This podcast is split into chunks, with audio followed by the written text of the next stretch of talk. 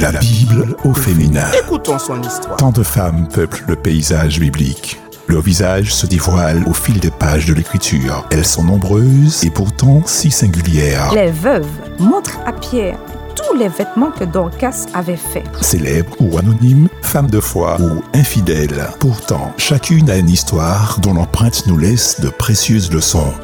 Qui sont-elles? Que représentent-elles aujourd'hui? Dieu forma une femme. Au détour d'un récit, apprenons à mieux les connaître. La Bible au féminin sur Espérance FM. Bonsoir à tous, bienvenue à l'émission La Bible au féminin. Je vous souhaite à tous une très bonne écoute. Nous allons partager ce soir, je l'espère, un moment intéressant pour chacun. Nous allons parler, bien sûr, d'une femme de la Bible.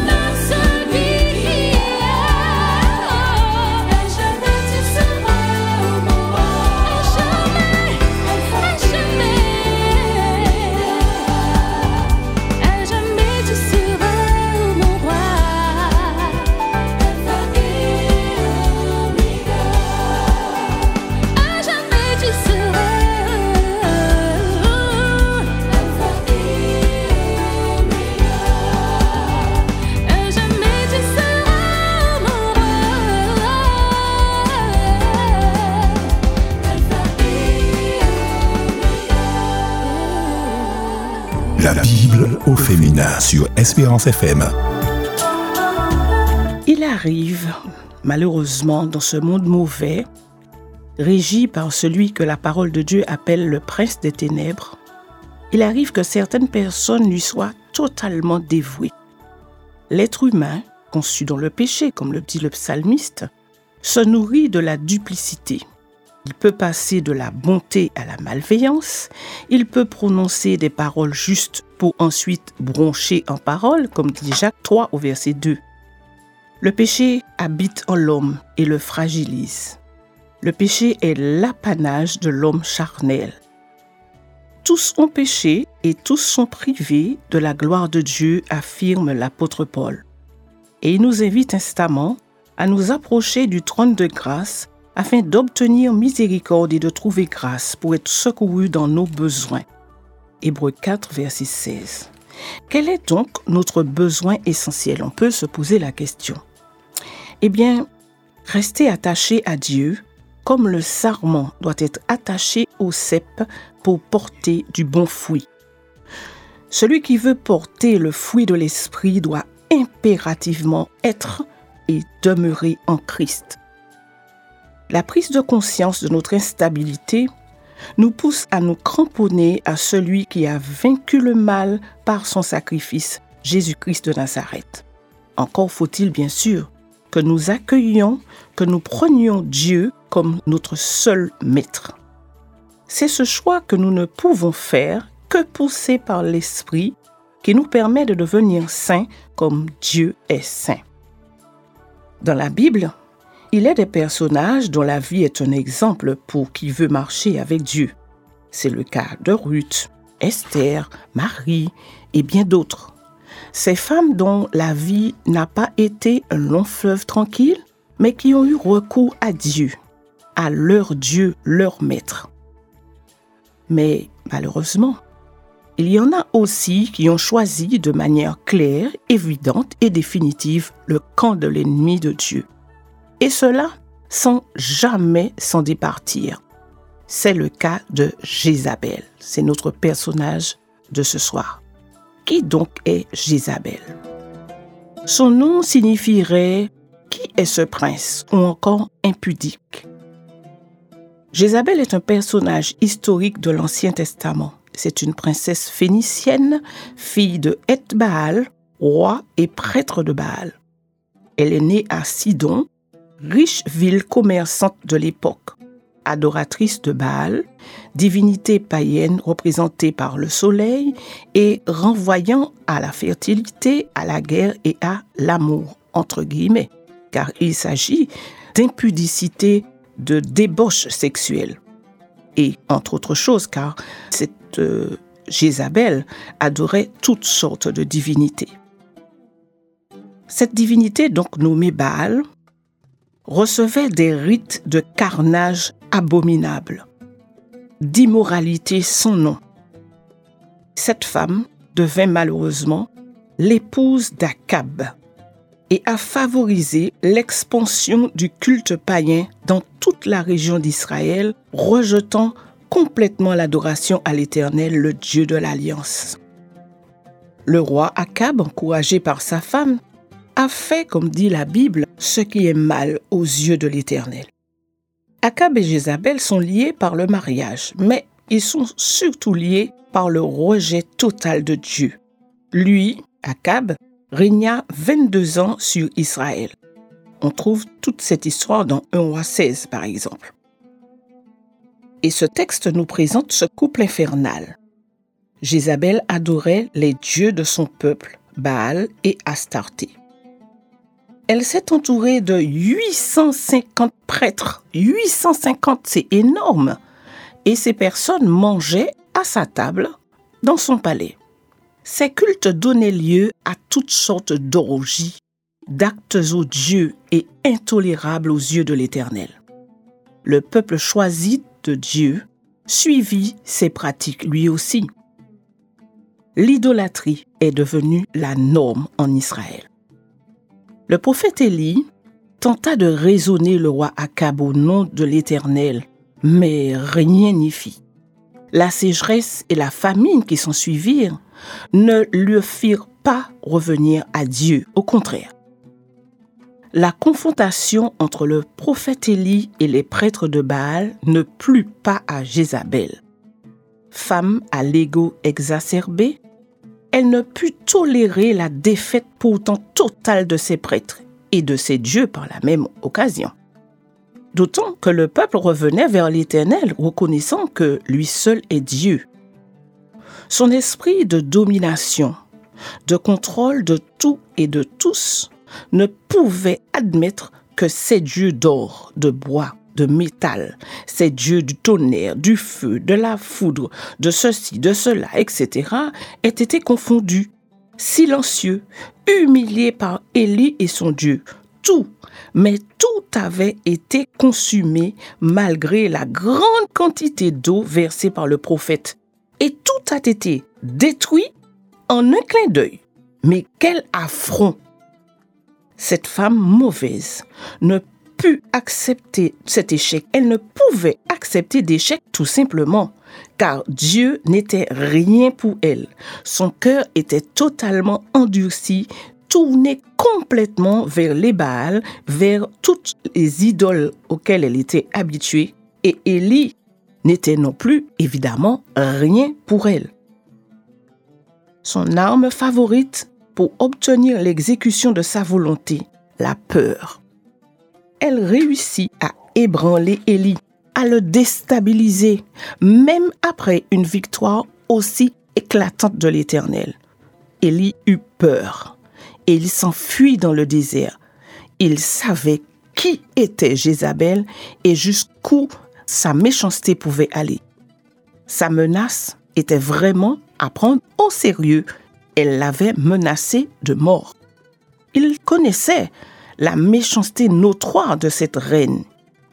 D'ailleurs, n'a-t-elle pas usé de perfidie pour obtenir après cela le champ de Naboth, champ convoité par son mari, le roi Akab Manipulatrice, menteuse, elle fomente un plan machiavélique pour obtenir, sous le couvert de la justice, la mort pure et simple de Naboth. Une mort atroce, car elle le fera lapider, mourir à petit feu. Pour rien, car il n'avait rien fait de mal, simplement il avait refusé de vendre le bien de ses pères, fût-ce au roi, cela restait le bien de ses pères. Akab, roi peut-être, mais homme faible, eut un comportement tout à fait puéril. Devant le refus de Naboth, que fit-il? Il alla se coucher, il alla bouder, tout simplement, en refusant de manger. Et sa femme, sa Jézabel, eh bien, elle résolut le problème très vite. Elle usa son pouvoir de reine pour obtenir ce qu'elle voulait. Elle fit preuve d'un autoritarisme empreint de dureté pour obtenir des magistrats de soi-disant témoins, de faux témoins, justement. Et ces faux témoins, mais ils ont menti, tout simplement, comme font tous les faux témoins, affirmant qu'ils avaient entendu Naboth blasphémer contre Dieu, contre le roi. Et ils ont obtenu ainsi la condamnation de cet homme innocent. Elle contrôle les hommes. Despotique, c'est la maîtresse implacable des lieux, de tout et de tous. Jézabel est décidément perfide, fourbe, mauvaise. Elle ne connaît pas de limites. Plus tard, face à Jéhu, elle se montre méprisante. Elle le traite de nouveau Zimri, autrement dit de loser, dirait-on aujourd'hui, de perdant. On trouve cela dans 1 roi 9, verset 31. C'est un mode opératoire courant chez les individus imbus d'eux-mêmes. Ils n'ont aucune limite. Ils se croient totalement invulnérables, invincibles. Ils font ce qu'ils veulent, quand ils veulent, où ils veulent et à qui ils veulent. Et en plus, ils se croient totalement impunis. Elle ignorait que Jéhu agissait selon la parole de Dieu, du Dieu vivant. D'ailleurs, elle mourra comme il l'avait prédit, jeté par la fenêtre de son palais, écrasé par les chevaux, puis mangé par les chiens. Horrible fin, n'est-ce pas? Plus qu'un personnage historique, Jézabel symbolise un état d'esprit, voire même un esprit. Dans Apocalypse 2, verset 20, Jésus s'adresse à l'église de Thyatire et lui reproche de, je cite, Laisser cette Jézabel qui se dit prophétesse enseigner et séduire ses serviteurs pour qu'ils se livrent à l'impudicité et qu'ils mangent des viandes sacrifiées aux idoles. Il nous est parfois difficile de concevoir de telles attitudes, mais ce serait oublier que l'ennemi de nos âmes est très actif et que son objectif est d'entraîner avec lui le maximum d'hommes et de femmes. Cet esprit que l'on appelle aujourd'hui, parfois on entend cette expression, l'esprit de Jézabel, sévit encore malheureusement de manière très subtile, parfois de manière éclatante. Mais il n'est pas seulement féminin, contrairement à ce que l'on pourrait penser. L'amour du pouvoir, de la domination, de la séduction, la pratique de la manipulation par les mensonges ou par la peur sévit bel et bien dans ce monde. Parfois, malheureusement même, l'Église n'en est pas épargnée. L'esprit de Jézabel utilise la séduction par de fausses doctrines, par une vision erronée, frelatée de Dieu, de sa miséricorde et de sa justice.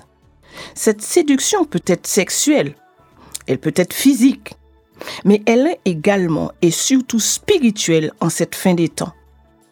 L'idolâtrie dont il est question ici ne se résume pas dans un fond de teint ou dans de la poudre. C'est le rejet, cela va beaucoup plus loin que ça. Elle ne se résume même pas seulement à l'adulation d'objets ou de statues. C'est le rejet de la grâce de Dieu. C'est la rébellion définitive contre Dieu. C'est le choix de l'impudicité sous toutes ses formes. C'est la prostitution spirituelle du mensonge, de la manipulation mentale. Jézabel a choisi son camp, celui de l'ennemi du Dieu vivant, et ce jusqu'au bout. Comme le dit Anna Spangler, elle reste hors des sentiers battus, purement et définitivement malfaisante, dans une unidimensionnelle amoralité. Totalement consacrée à ses dieux, elle a complètement reflété leur image. C'est un extrait du livre Les femmes de la Bible. Puissions-nous être vigilants quant à son action. Il s'agit pour chacun de veiller sur son âme, de prier les uns pour les autres, de prier ardemment pour les dirigeants particulièrement visés par l'esprit de Jézabel. Soyons vigilants, veillons et prions.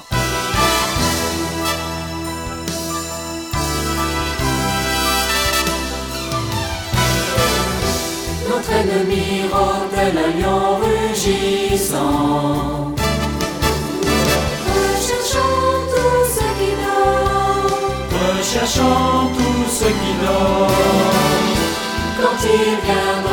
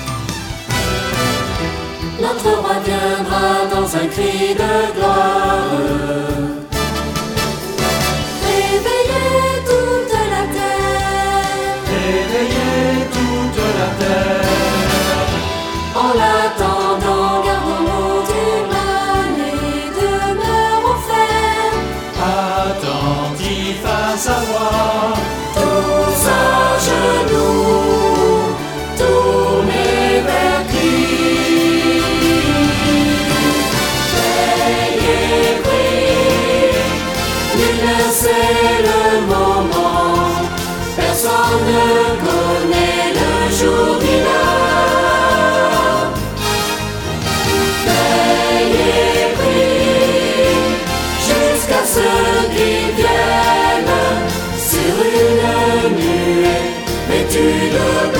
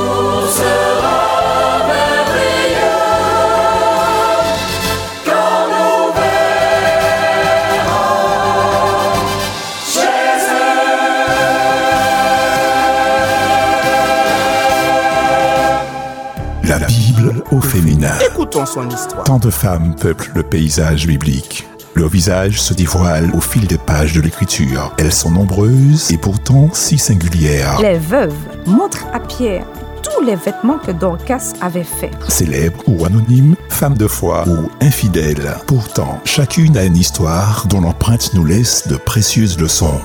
Qui sont-elles? Que représentent-elles aujourd'hui? Dieu forma une femme.